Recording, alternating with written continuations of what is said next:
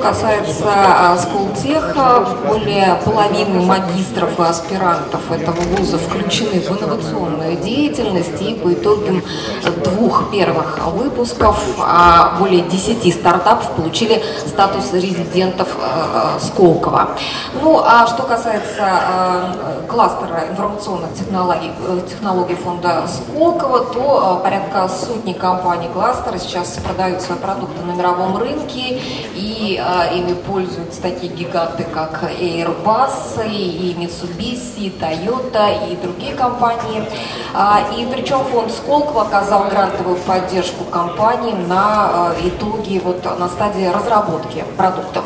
Ну и а, еще один участник, а, Сергей Миляев, а, представитель компании Vision Labs, старший научный сотрудник. А, программы Vision Labs занимаются э, тем, что в режиме реального времени анализируют колоссальные объемы фото и видео информации э, с тем, чтобы определить э, лица, представленные вот э, на этих данных и, сравнить их с многомиллионными э, базами имеющихся данных. Вот в 2012 году компания стала резидентом В 2016 году э, привлекла частного инвестора венчурный фонд АФК-система, о чем сегодня уже говорилось а, на предыдущих сессиях. Итак, а, искусственный интеллект. Ну, это, в общем, то, с чем мы каждый день сталкиваемся, даже не думая об этом, да, интернет-поисковики, электронные переводчики и так далее. Но а, стоим сейчас мы на пороге очередной а, технологической революции, и она будет связана с тем, что это будет уже разработан супер, суперинтеллект. А, ученые предсказывают, что это будет где-то в 25-30 годах. Да, почему такие цифры? Вот вы согласны с этими цифрами? Что дает основание говорить об этом? Сергей. А, ну, на самом деле, а, такие цифры – это достаточно субъективные, субъективные мнения. То есть даже среди ведущих ученых Нет, все так, в порядке а, когда мы получим вот этот суперинтеллект, да, и что понимать по суперинтеллектам, они отличаются. То есть кто-то говорит там 10 лет, кто-то говорит нет, еще лет 20 у нас есть, кто-то бьет тревогу, что э, э, значит, э, нужно бояться искусственного интеллекта, мы ему окажемся не нужны, кто-то говорит нет, это, это не так. А, то есть это оценки достаточно, достаточно разные, но а, в целом, в целом искусственный интеллект, конечно, мы видим, что он стремительно развивается. А, и, наверное, перед э, там, тем, как вот, решать проблемы там, супер, суперинтеллекта, а, есть еще другие важные задачи, которые, которые необходимо решить для этого. Вот, а, поэтому... Технологические задачи? Да, их, их можно отнести к технологии. Да, это технологические задачи, причем, ну, на мой взгляд, они, они не связаны там с железом, например, Потому что во многих сейчас мы видим э, решениях, что э, там, э, методы, которые требуют больших вычислений, они не всегда там дают самые лучшие результаты. То есть нужно именно где-то где работать в плане модели, то есть понимать, что мы в ней можем улучшить в самой модели. А, еще одна проблема это в том, что 95% искусственного интеллекта, который сейчас используется, он а, получен с использованием так называемых размеченных данных и обучения с учителем. А, и такая разметка, она требует колоссальных ресурсов, при этом она содержит ошибки, которые также влияют на точность системы. Поэтому тут важно именно научиться обрабатывать данные вот в неструктурированном виде правильно, то есть э, обучаться по неразмеченным данным. А, потому что человек, э, ну, он же может это делать, да, там, когда Ньютон открыл закон, ему не говорили, да, там, это правильный закон, это неправильный, он смотрел на мир, да, и видел, что происходит. Вот что-то подобное мы должны, э, то есть придумать модели, чтобы модели искусственного интеллекта могли также это понимать. Вот, на мой взгляд, это вот один из ключевых. То есть я, я вижу, скажем так, э, проблему в том, в обучении по неразмеченным данным. А, не сколько там в технологии, в вычислительных мощностях. Они есть, в принципе, и э, даже еще не полностью задействованы. Ну, о технологических барьерах мы еще продолжим говорить у нас целый час, а вот все-таки к вот этим датам, вот как вы считаете, господа, 25-30 год, реальные вообще это? Давайте определимся, что такое суперинтеллект. А, то есть если говорить про отдельные задачи, то уже сейчас э, вычислительные ресурсы и программы позволяют, э, существенно бьют возможность человека. Там, распознание речи, переводчики, вы там всех знаете. Значит, например, распознать человека в большом потоке э, лиц, э, машина уже может быть лучше, чем э, человек. Но при этом, если говорить про э, широкий класс задач, э, почему вообще говоря возник вообще вопрос к созданию суперинтеллекта? На самом деле, если посмотрите э, энергоэффективность, которую сейчас имеют вычислители, любые, там самые передовые вычислители, и сравните с энергоэффективностью человеческого мозга на, решение такого комплекса задач, то человеческий мозг на, 4 порядка более энергоэффективен. То есть э, после этого как бы начинают говорить о нейроаморфных системах, то есть системы, которые построены подобно мозгу. И вот эти нейросети и так далее. На самом деле, э, если э, говорить о одной задаче, да, проблем нет ни с вычислительными ресурсами, ни с чем. Но если берете комплекс задач, то есть а чтобы э, компьютер вел, вел себя а человек, это уже проблема неразрешимая. По одной простой причине, что э, все построено на двоичной логике, а человеческий мозг это аналоговая машина, все построено на кремнии, а человеческий мозг это органические молекулы и так далее. То есть в этом смысле технологическое отставание современной электроники от э, э органической материи огромное. И тут не 20-м, 30 годом не пахнет, потому что нет технологической базы. А каким годом пахнет? То же самое. Но, мне кажется, это понятие искусственный интеллект одно из самых размытых в. И у меня в эта тема присутствует, э, наверное, всю жизнь. Э, первый раз э, в конце 80-х годов я получил начало небольшое подразделение, там была группа, которая занималась разработкой искусственного интеллекта. И она технические задания вполне себе успешно выполняла. Все были довольны. Поэтому когда-то под этим понималось то, что некая система делает что-то не хуже человека. Ну, например, это как горизонт, мы к нему подходим, ну, он отодвигается. Ну, например, давно научились наводить снаряд на цель лучше, чем человек. Потом начали делать что-то, что позволяло делать вещи, как теперь принято говорить, за пределом интуиции человека или с пределом интуиции главного конструктора. Вот теперь либо наши коллеги, которые занимаются новым производством технологий, расскажут, что да, действительно, это действительно так. Они проектируют э, изделия, которые ну, невозможно придумать ни при каких обстоятельствах. Вот такую конструкцию прочную. Э, дальше мы говорим о том, что ситуация будет развиваться, и э, система будет работать дальше, не только за пределами интуиции группы людей, но, может быть, за пределами э, возможностей более широких там, человеческих ассоциаций.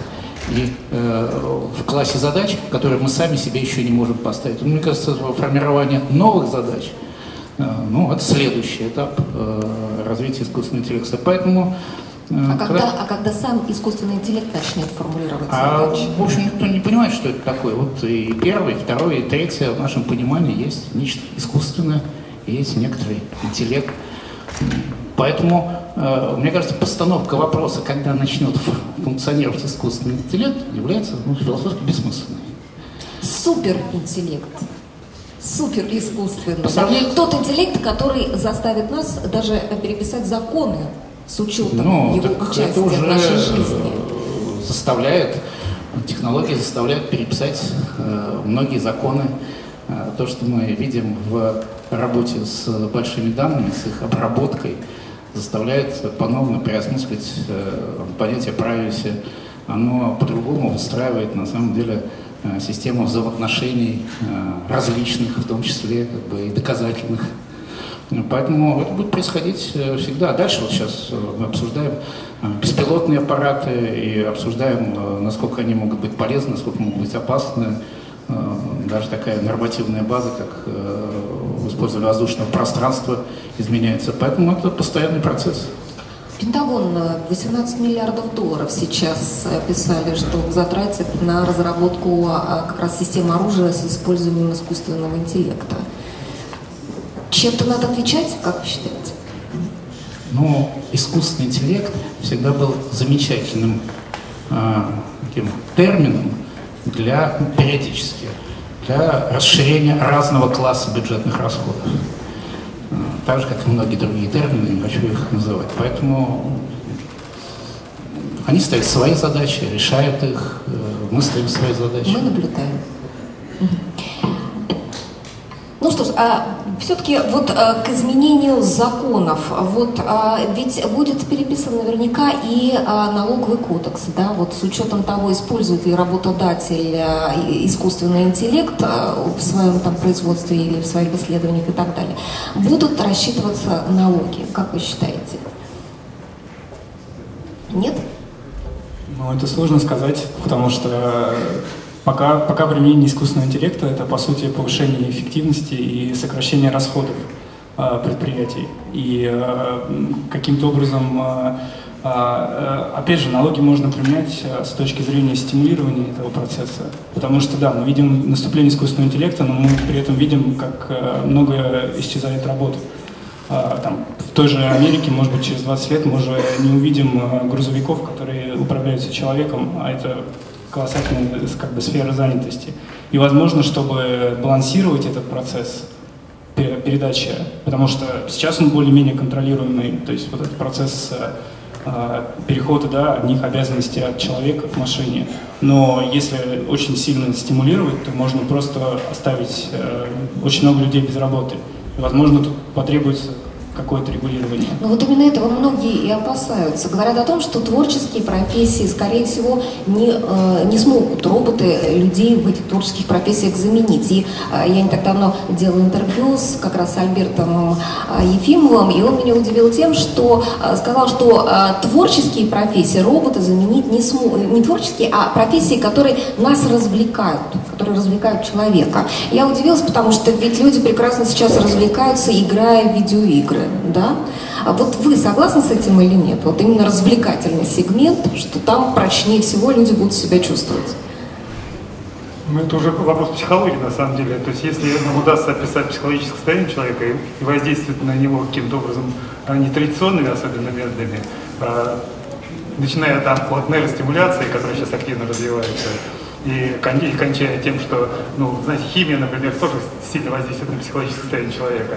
Поэтому вопрос, что мы хотим, чего мы хотим в качестве развлечения. То есть, как правило, все-таки искусство развлечения – это попытка сделать человека лучше а, на, а, путем а, увлечения его в, ну, там, в, э, в интересные занятия. Там, Э, занимательная книга, но при этом у нее есть какая-то мораль. Э, вот понятие морали, она вот здесь действительно возникает по-новому. И как бы, э, что такое мораль с точки зрения принятия решений тем же роботом, это очень, очень такой важный, в том числе юридический вопрос. Например, что произойдет, если а, ну, беспилотник понимает, что будет авария.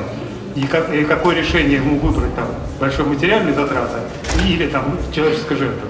То есть, в принципе, компьютер все равно ну, э, там, или э, как количество жертв, например, которые неизбежно например, возникает. То есть это очень такие сложный моральный вопрос, который пока э, не, не регламентирован и, безусловно, э, в стадии дискуссии находится. Ну, сейчас уже приступили, да, к, к обсуждению этих вопросов? Ну, по крайней мере, в комьюнити это обсуждается. Ну, с точки зрения, что делать с бесплотниками, это уже на уровне законодательства в США происходит, потому что они вышли на дороге. И кто отвечает за аварию, возникает первый вопрос. Я вижу, что к нам присоединяется еще один э, участник дискуссии, а, Юрий Корюкин, генеральный директор Адби России. Эта компания, как вы все знаете, занимается разработкой лидирующих технологий искусственного интеллекта для задач бизнеса, но не только бизнеса. Недавно, вот, вернее сейчас, Адби участвует в том, что а, с помощью искусственного интеллекта помогает закачать в интернет весь архив Большого театра. Да? Э, все афиши, все э, программы, рисунки, фотографии и так далее, а недавно оцифровывали э, полное собрание Льва Толстого, да, и э, заодно и перечитали. Да. Кто-то перечитал. А, Юрий, присоединяйтесь к нашей дискуссии. А что такое искусственный интеллект по-вашему? Вот у нас все участники высказали свою версию. Ну, первое, я хочу сделать небольшое, э, небольшое, а большое извинение за то, что я опоздал и э, сделать сразу дисклеймер вне зависимости от того, что я буду говорить позже, потому что у нас будет еще, э, э, насколько я помню, в программе э, вопрос о том, какие есть барьеры, как это может повлиять на человечество и так далее. Вне зависимости от того, что я буду говорить позже, оправдания мне за то, что я опоздал, нету. Потому что потом я буду, конечно, говорить разные оправдания, что я тут ни при чем. А при чем тут именно в силу, возможно, искусственного интеллекта. Что навигатор, навигатор? Конечно, навигатор не туда завел, и вот эти вот как раз интеллектуальные системы, которые Удобно на них спихнуть ответственность. Конечно, конечно, конечно. Но я так понял, что мы об ответственности пока еще не начали говорить. Мы уже... Начали. А, начали? Да. Ну вот искусственный интеллект, для меня, честно говоря, э, это понятие очень сложное. Я сегодня утром, когда э, вот чуть-чуть продумывал, о чем мы будем говорить, Э, вообще понятие интеллекта само по себе очень сложное, но вообще понятие искусственного интеллекта, оно никак не связано с понятием интеллекта, насколько я понимаю. Потому что интеллект это способность решать задачи, которые э, можно, способность развивать сложные, разбивать сложные задачи на э, несколько э, достаточно простых задач.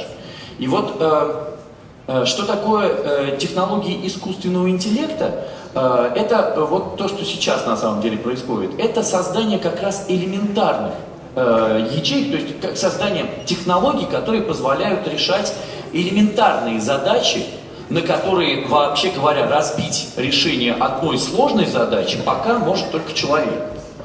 Я, наверное, не очень понятно высказался. А зачем нам для этого тогда искусственный интеллект, если мы это можем? Вот в этом вся и штука, что э, э, человека на все не хватает. И э, э, решение как раз элементарных задач, простых задач. Ну, например, сначала мы э, долго придумывали, как решить задачу 2 плюс 2, чтобы компьютер умел это решать автоматически, без нас.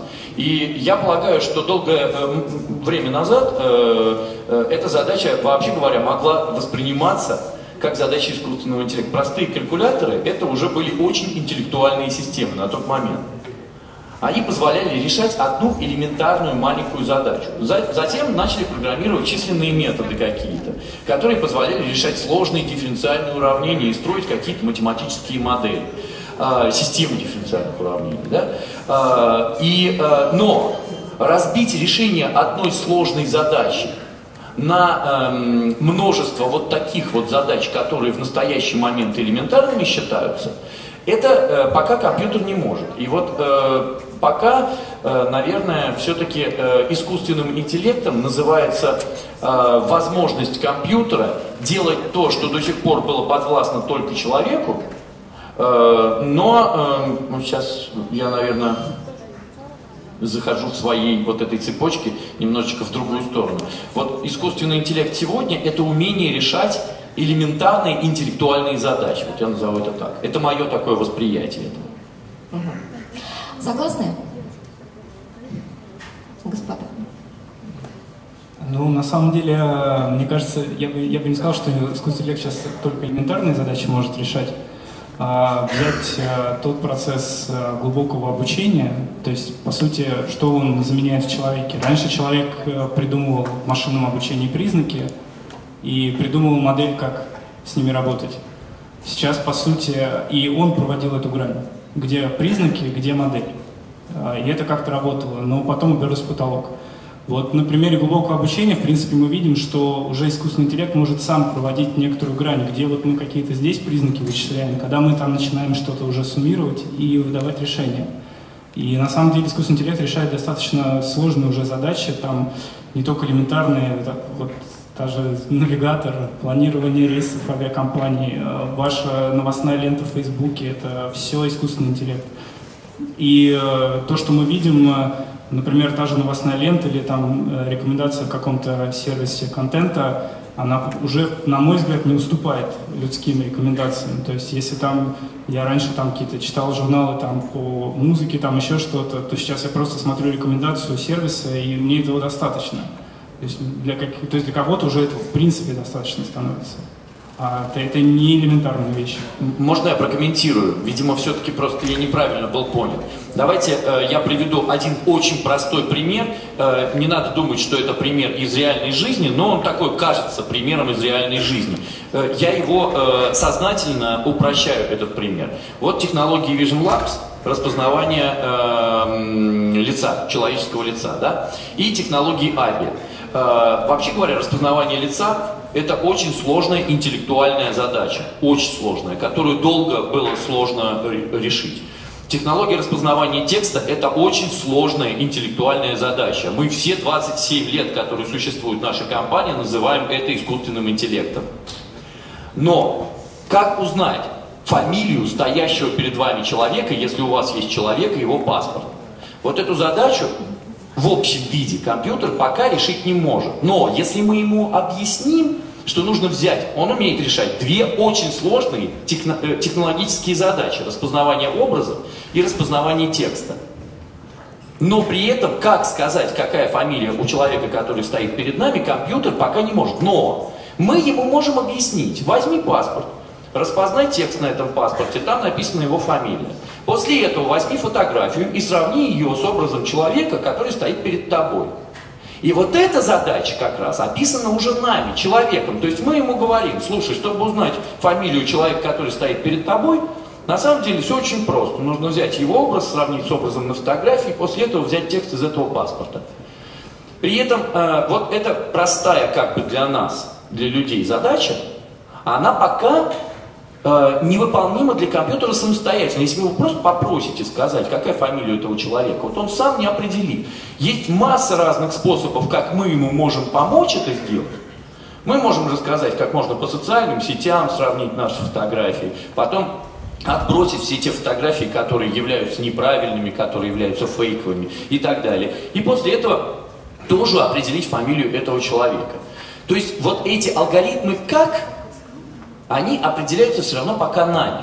Но при этом мы уже создали технологии, которые позволяют извлекать сущности, которые позволяют анализировать фотографии. И вот, вот пока я вот про это говорю. То есть простая с точки зрения человека задача пока еще не решается на уровне компьютера. А, ну, скажем так, а, сейчас уже есть алгоритмы искусственного интеллекта, которые учатся играть в компьютерные игры, причем они видят только картинку, ничего больше. А, они обучаются с некоторым подкреплением. А, если мы дадим роботу возможные команды, предъявите ваш паспорт, например, действия, там, действие «посмотри паспорт», и сделаем вот эту вот систему, как ее называют там шутку, кнута и пряника, да, то есть подкрепление с обучением, то даже сейчас робот может в этой ситуации уже сделать все, вот о, о чем говорил коллега. Вот, поэтому, в принципе, вот уже на примере игр э, это происходит. То есть как машина сама понимает, что нужно делать. Если, если эти действия вы закладываете... В чем особенность? То, что сейчас человек закладывает действия, которые может делать машина. И она будет делать э, именно эти действия. Но последовательность действий и результат она может выучить. И для этого не обязательно ей говорить именно эту последовательность действий. Она может быть э, там Э, сделать что-то другое. Например, подойдет к человеку, э, может быть, сразу потребует паспорт, он его не даст. А может быть, она улыбнется ему сначала. И, она, и человек, да, конечно, посмотри паспорт. Поэтому здесь... Может, еще и пошутит. Может быть, еще и шутку скажет. Да, вопрос в обучающей выборке. То есть, если попадутся такие люди, она выучит это, она будет это делать.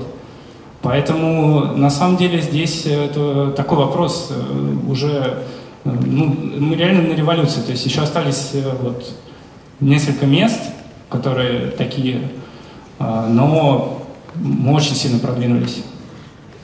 А вообще Россия насколько сильно продвинулась? Сейчас, конечно, лидирует США, да, вот в сфере создания искусственного интеллекта. И, или вы поспорите с этим? Россия на каком месте вообще, где мы находимся? А, это вопрос э, сложный. Нет, по поводу лидера, наверное, да, тут даже не поспоришь. Просто там этим занимаются достаточно давно. А, ну, мне кажется, что там в десятку мы должны входить.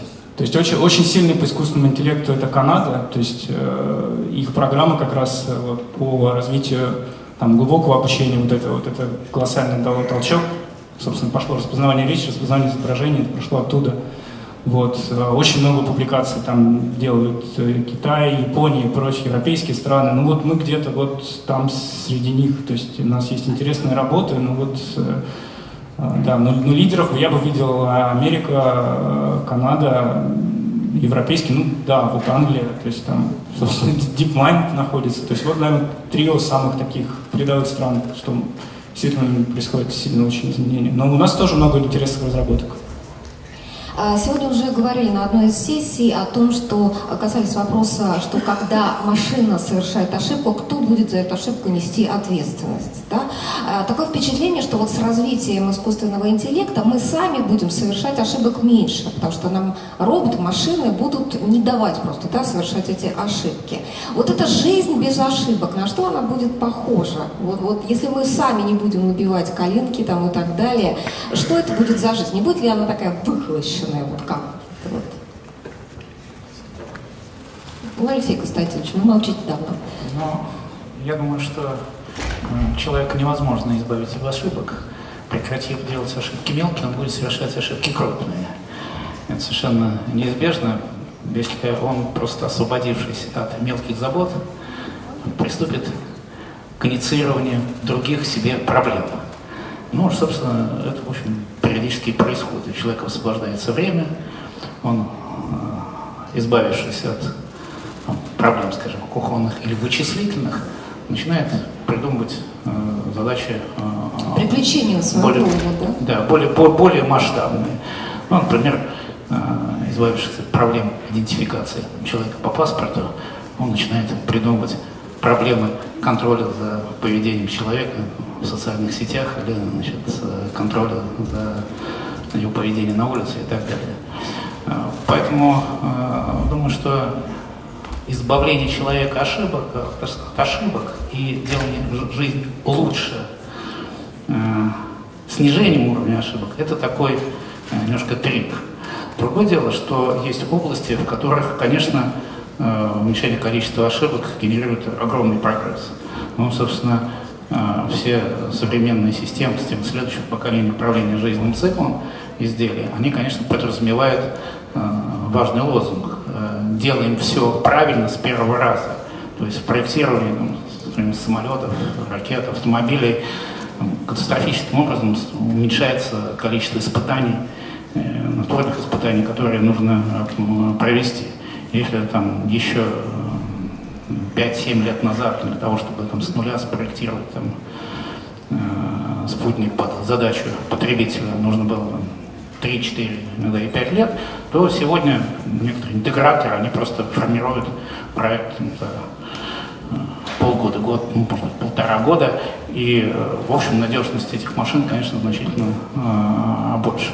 То есть в такой промышленной, экономической жизни, конечно, это позволяет просто сосредоточить усилия и ресурсы на э, следующем поколении техники, следующем поколении там, развития общества. Ну а э, в быту мы пока еще остаемся, слава богу, сами себе хозяевами, поэтому придумаем способ делания ошибок и при всех ограничениях, э, накладных навигаторами, системами поддержки нашего здоровья и так далее. Ну вот по поводу ошибок, мне кажется, что э, это как раз то, как я хотел оправдаться за свое опоздание. Эм, э, по поводу ошибок. Мне кажется, что вопрос заключается не в том, будем ли мы делать ошибки и будем и как мы будем вообще жить в том обществе, в котором никто не будет делать ошибок. Вопрос немножечко отличаться, э, на мой взгляд, отличается от этого. Вопрос, кто будет нести ответственность за эти ошибки. И вот сейчас, если вы, если обратить внимание, человеку свойственно перекладывать э, ответственность за э, свои решения на кого-то другого. Это, в принципе, вот такая человеческая, одно из основных человеческих свойств. Если посмотреть, то э, практически вся бюрократия, э, в том числе и вот европейская бюрократия, она устроена вот таким вот образом. Все практически государственные учреждения – это попытка защититься от какой-то ответственности. Вот я когда приехал, я сразу сказал, вы как бы, несмотря на, на все, что я буду говорить потом, э, нету мне прощения. Однако сейчас я хочу вам сказать, что, да что я специально, чтобы избежать пробок, ввел точный адрес в навигатор и не проверил его в нужный момент, и приехал не туда, куда надо мне было. Приехал не туда, куда надо. Ну кто виноват? Ну, конечно, навигатор. Конечно, навигатор. И чем больше мы будем вводить э, э, систем, которые вот э, это все делают, вот обратите внимание, даже в бизнесе, если человек принимает неправильное решение, но следует абсолютно строгому регламенту, принятому в его компании, все в порядке. А если человек не следует регламенту, и даже иной раз вот видно, что следует он регламенту, было бы хуже. Но он не достигает какой-то цели. То есть есть некий провал какой-то. Ну, то есть там ревеню падает или там налогов больше. И вот он говорит, ну, если бы я последовал тем рекомендациям, которые даны, было бы хуже. Но при этом он все равно не достигает нужной цели. Он виноват. А если следует рекомендациям, он не виноват. Человечество пытается перекладывать все время ответственность. И вот с искусственным интеллектом, вообще с этими технологиями, на мой взгляд, вопрос заключается не в том, что мы будем жить в обществе, в мире, где никто не будет совершать ошибок. Нет. Мы будем жить в обществе, в котором мы будем перекладывать ответственность за принятые решения на вот эти самые интеллектуальные технологии. То есть, если у нас вдруг пациент, ну, что-то не то с ним случилось, не то отрезали, да? Мы будем говорить, ну так это же не мы, это же вот, вот Ватсон, Ватсон нам посоветовал, как бы мы это и отрезали. Знаете, тут как бы у нас процедура. И вот интеллектуальные технологии, они э, будут использоваться нами все больше и больше, и у человечества будет все больше и больше желания переложить ответственность на них. Не появится Появятся ли адвокаты в таком случае в дальнейшем у а, искусственного интеллекта? Появятся. Если мы наделим его юридической ответственностью, должны быть и адвокаты. Однозначно появятся адвокаты, и эти адвокаты будут тоже э, искусственным, искусственным интеллектом. То есть этих адвокатов мы научим защищать искусственный интеллект. То есть это будет компьютерный разум, который будет защищать другой компьютерный разум. Точнее говоря, будет подкладывать основу под принятое решение для вот этой интеллектуальной технологии. Ну, это я представляю такую группу разбора после какого-то ДТП, да, собираются роботы, его значит, адвокат, собирает, приходят люди, и здесь начинается какая-то заварушка. Ну, наверное, это будет выглядеть чуть-чуть по-другому, роботов не будет много, Э, будет одна большая компьютерная система, которая будет совмещать в себе разные функции, которые, наверное, будет выводить на экран просто уже какой-то анализ, э, дашборд будет какой-то, вот, будет оценка вероятности, значит, события, если бы было иное поведение у этой технологии, и подтверждение или наоборот не подтверждение того, что эта технология э, выбрала наиболее правильный результат. А дальше вопрос, кто будет нести ответственность.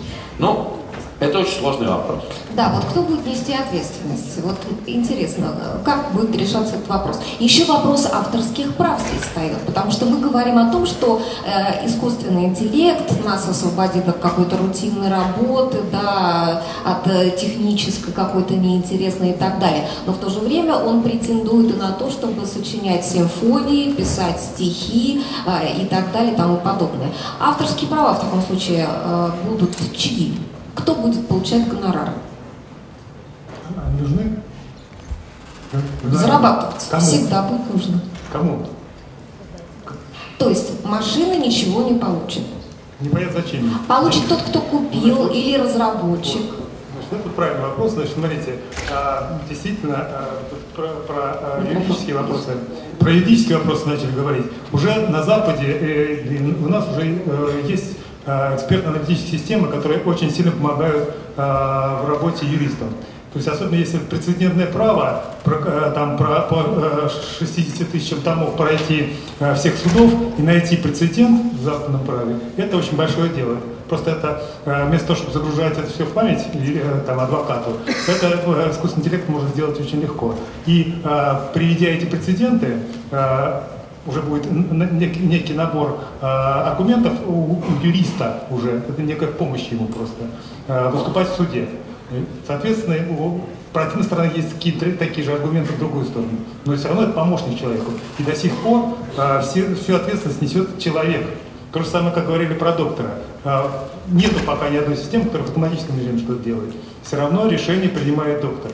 Есть рекомендательная система, которая предлагает ему обратить внимание вот на это потемнение, например, на э, томограмме или еще что-то. То есть все равно ответственность по-прежнему несет доктор. Поэтому до сих пор нигде вся эта вот э, IT-медицина не активно не развивается. Почему? Потому что если что-то случилось э, с пациентом, ответственность несет доктор.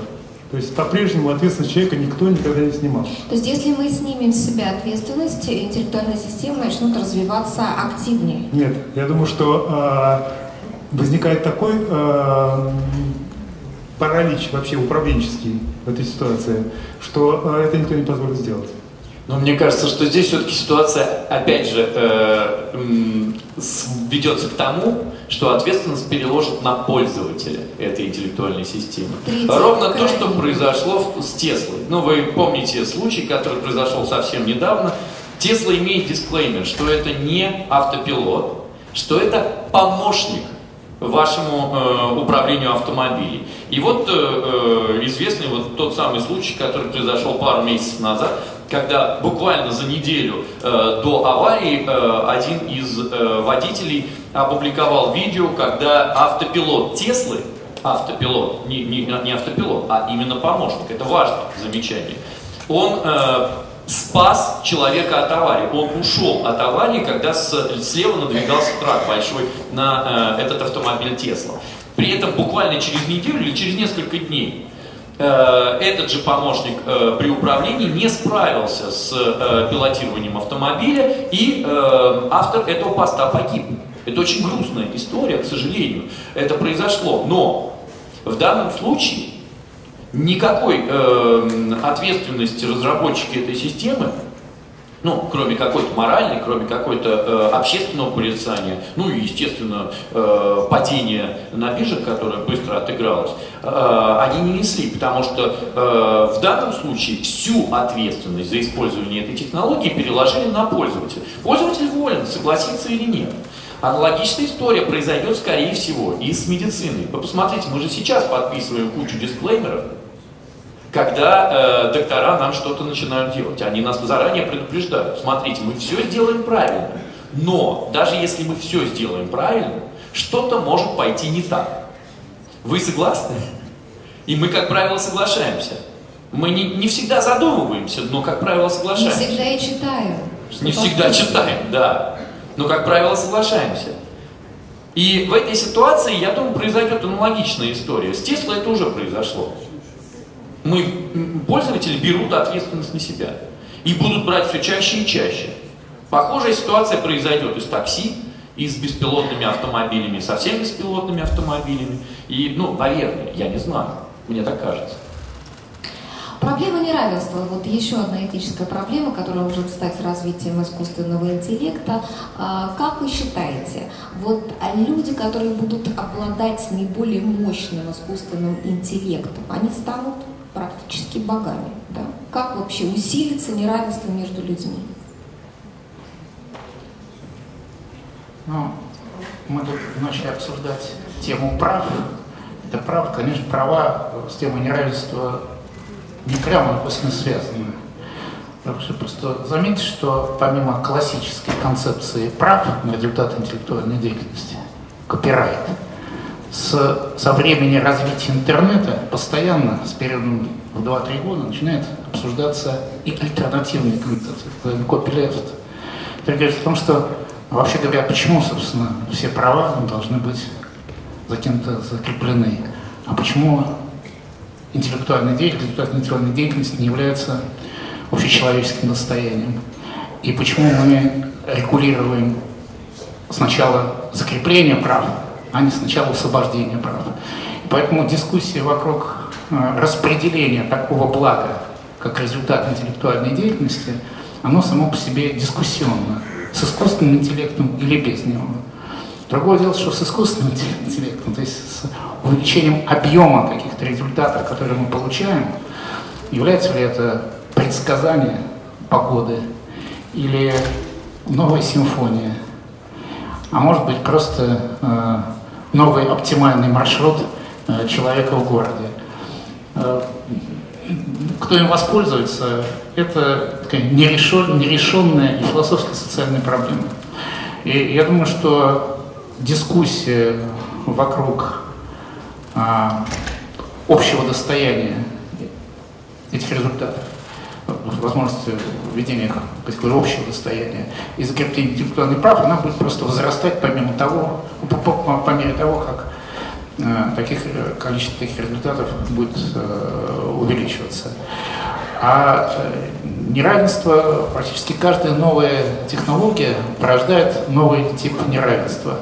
И как только вы э, вдруг освоили компьютеры, ну, появился целый класс людей, которые, используя их, обладают совершенно другой э, мощью и в экономических операциях, и в военных операциях. И, конечно, э, те, кто э, оседлает ресурсы, снабженные более мощным, чем сегодня так называемым искусственным интеллектом, конечно, получат свою долю. Но вот такой баланс, он все время будет, наверное, соблюдаться, и разговор о правах в этом ситуации становится, может, еще более важным, чем 10 лет назад. Если говорить про неравенство, на самом деле надо иметь в виду, что э, основное неравенство сейчас возникает э, к доступу к базам данных, большим да, данных, потому что это э, тот, тот питательный материал, который обучает нейронные сети. Э, то есть чем больше у вас э, данных, тем э, больше у вас, тем лучше у вас сеть, тем лучше вы конкурируете, тем больше вероятность правильного решения, которое вы можете дать. Поэтому, естественно, мы все в большой неравенстве находимся по Google, который имеет огромное количество баз данных, огромную информацию о всех нас, и поэтому, конечно, конкурировать с компаниями, которые агрегируют эти большие данные и всю информацию, очень сложно. Но при этом ведь компании мировые лидеры, они и свои разработки в свободный доступ тоже выкладывают, даже и другие люди могут этим пользоваться в своих э, технологических там каких-то целях. Что выкладывают? TensorFlow мы действительно выложили. Это сама сетка. А вот база данных, на которых она обучается, нет.